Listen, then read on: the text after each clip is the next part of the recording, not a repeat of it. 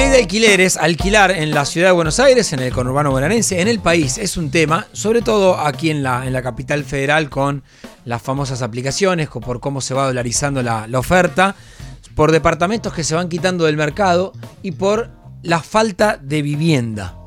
No es un punto, un solo, un solo aspecto para entender, sino que hay que darle un contexto. Y ahí es donde hay que meterse con la falta de viviendas, la falta de créditos y cómo accedemos a una vivienda propia más allá del alquiler. María Victoria Boa es directora de ciudades de CIPEC. Tengo en mi mano el último informe, o uno de los últimos, que me pareció muy interesante que armó el CIPEC, que es cómo abordar la crisis habitacional que afecta a, atención con el número, uno de cada tres familias en la Argentina. Eh, María Victoria, gracias por venir. Gracias Ramón por la invitación. Bueno, a ver, eh, ¿por dónde empezamos? Empezaría por, por la coyuntura, que es, se aprobó una nueva ley de alquileres, perdón, media sanción. Primera opinión o pantallazo que vos eh, tomaste de esto.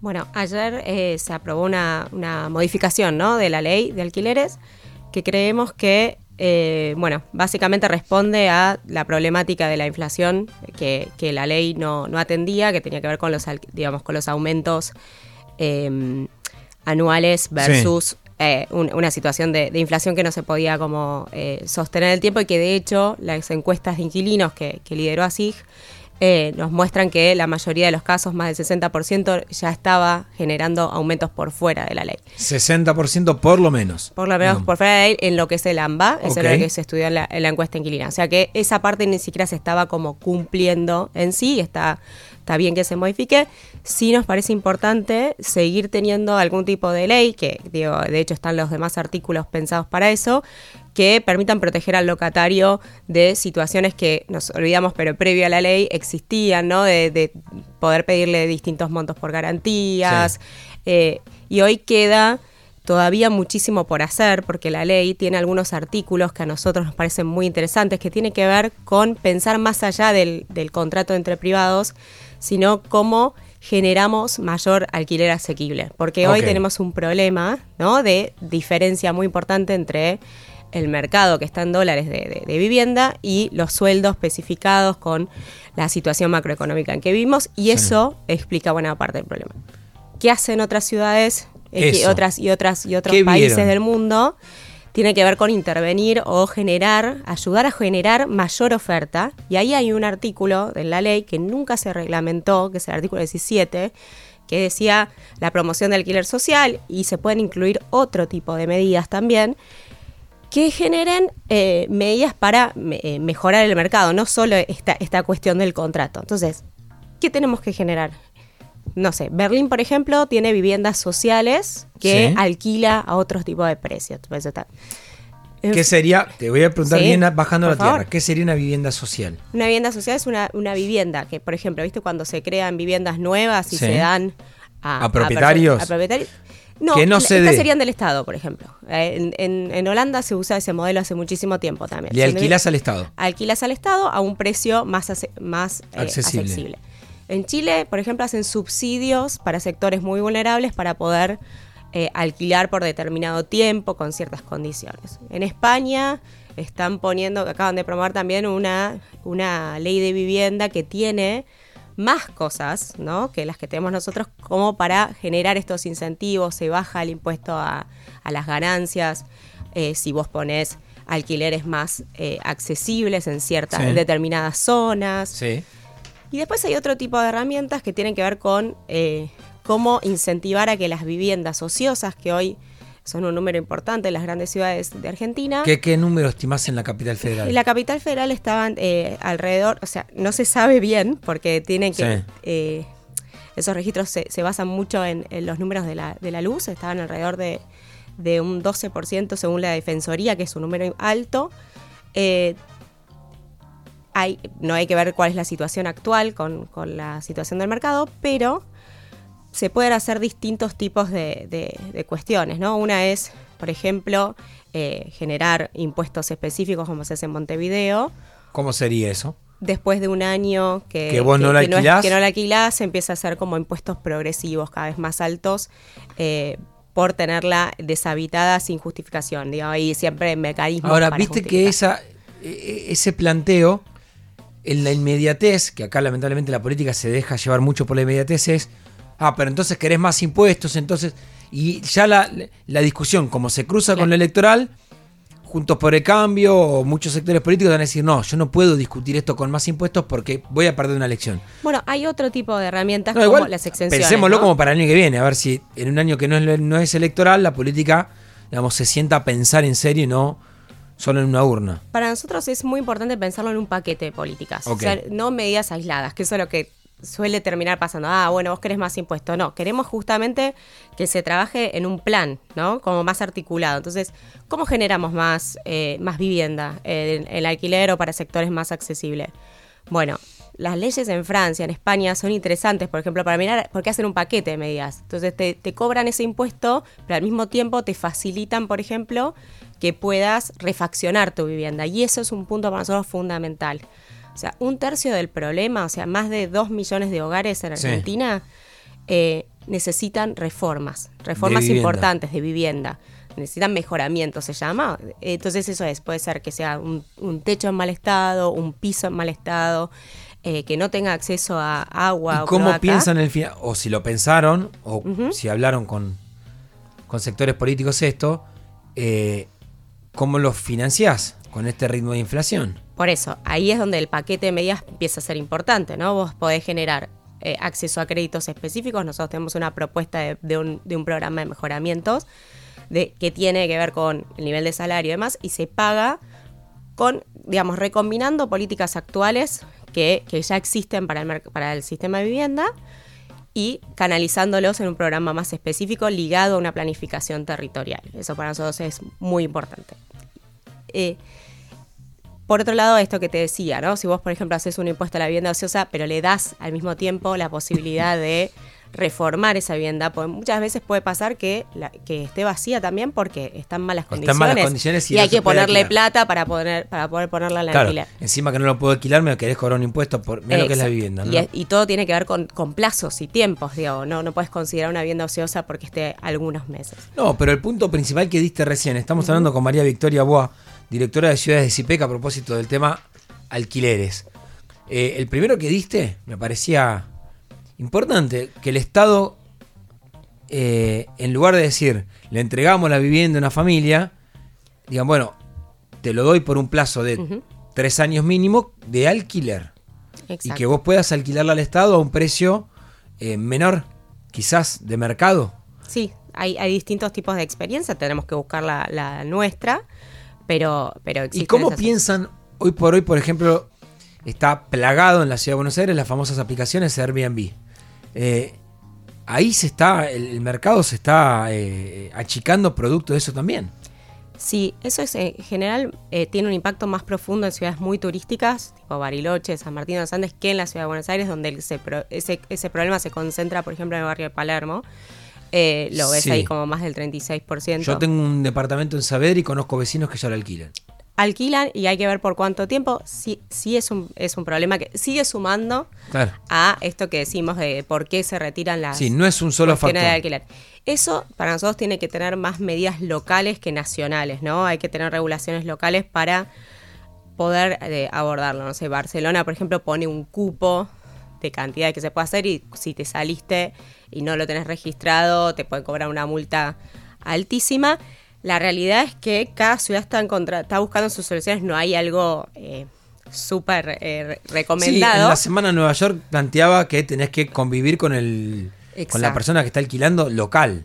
Con la persona local y si no, más, eh, por, por, menos de, digamos, más de 30 días Exacto. digo, por menos de 30 días no lo podrías alquilar y eso es, eso es un cambio importante, es una prohibición básicamente a, Airbnb de, alguna manera. Y pregunta horrible de plantear.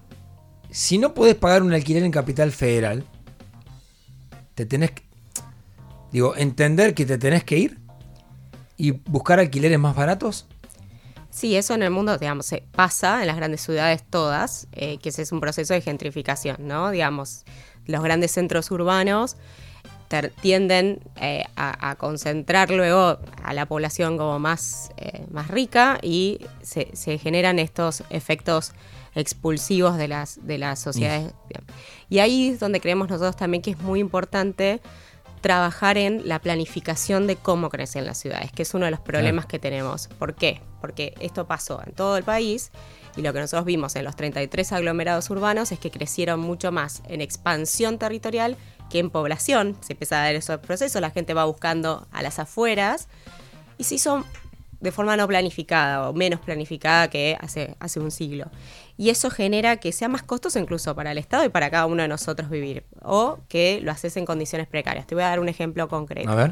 O sea, vos cuando te mudaste, si, se, se creció mucho en barrios, en countries, en barrios cerrados y en barrios populares en este tiempo, en las últimas, digamos, dos décadas.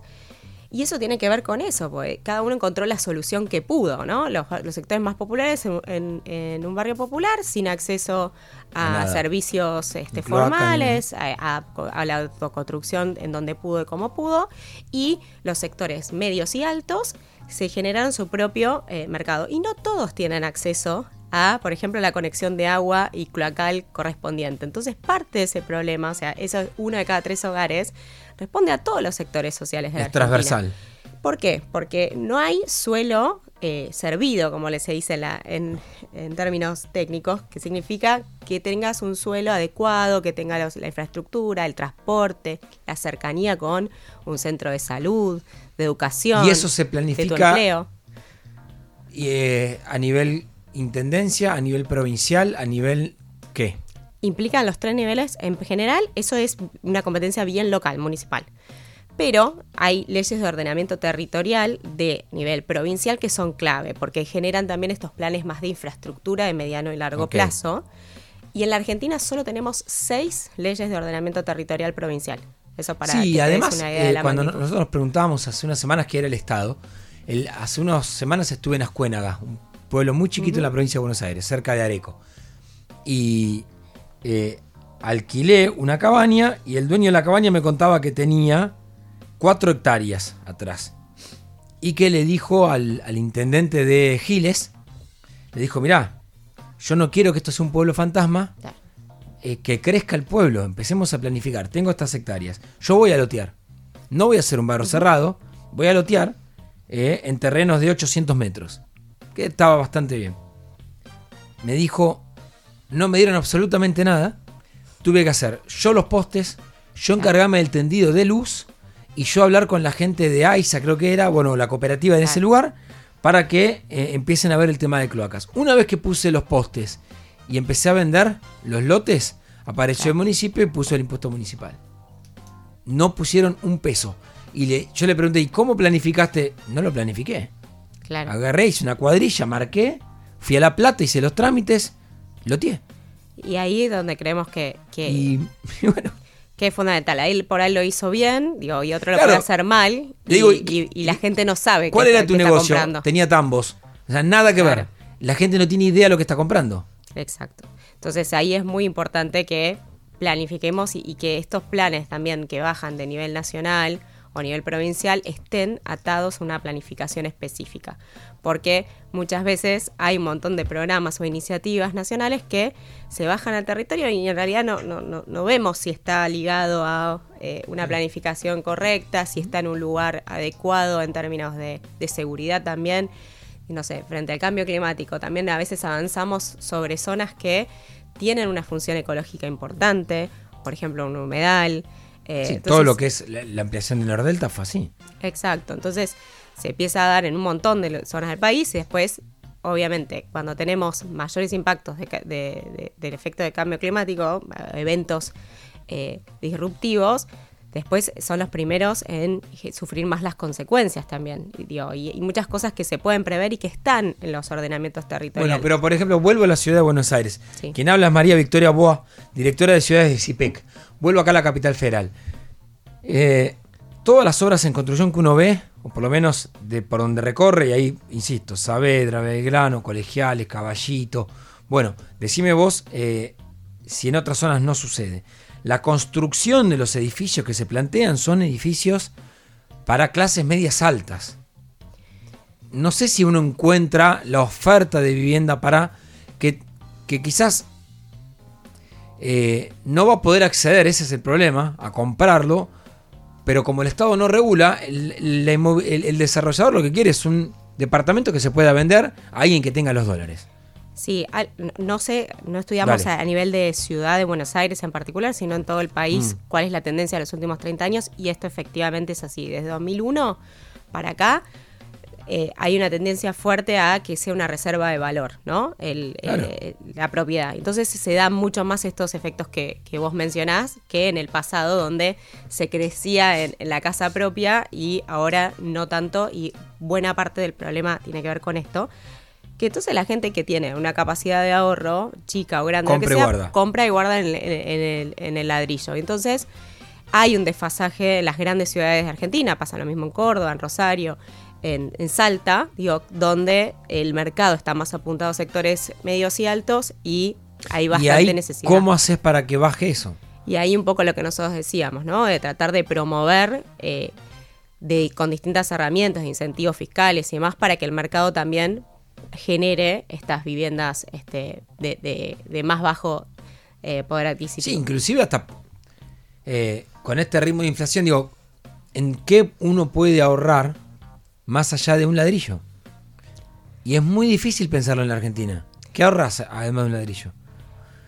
Hoy por hoy sí, en bienes, digamos. Entonces es, es, es, todo un ciclo macroeconómico que obviamente mm. ahí ya excede como mi, mi, mi posibilidad de análisis, pero, creemos que es como muy importante entender que lo principal es poder ordenar un poco la, la macroeconomía y generar créditos. Hoy en Argentina representa el crédito hipotecario menos del 1% menos del PBI. 1%. Los últimos créditos fuertes fueron los de los UBA del 2017. Exacto, ahí fue donde hubo como un pico, llegamos a tener como alrededor del, 5% del PBI, hoy estamos en 0,6% del PBI versus Chile, por ejemplo, que está en 25% del PBI, o Paraguay, que está en 4%, para darte como distintos tipos de dimensiones. No estamos en Estados Unidos, digamos. No, no, no, no hace falta tampoco. María Victoria Boa, directora de Ciudades IPEC, muchísimas gracias por el tiempo. ¿eh? Gracias, Ramón.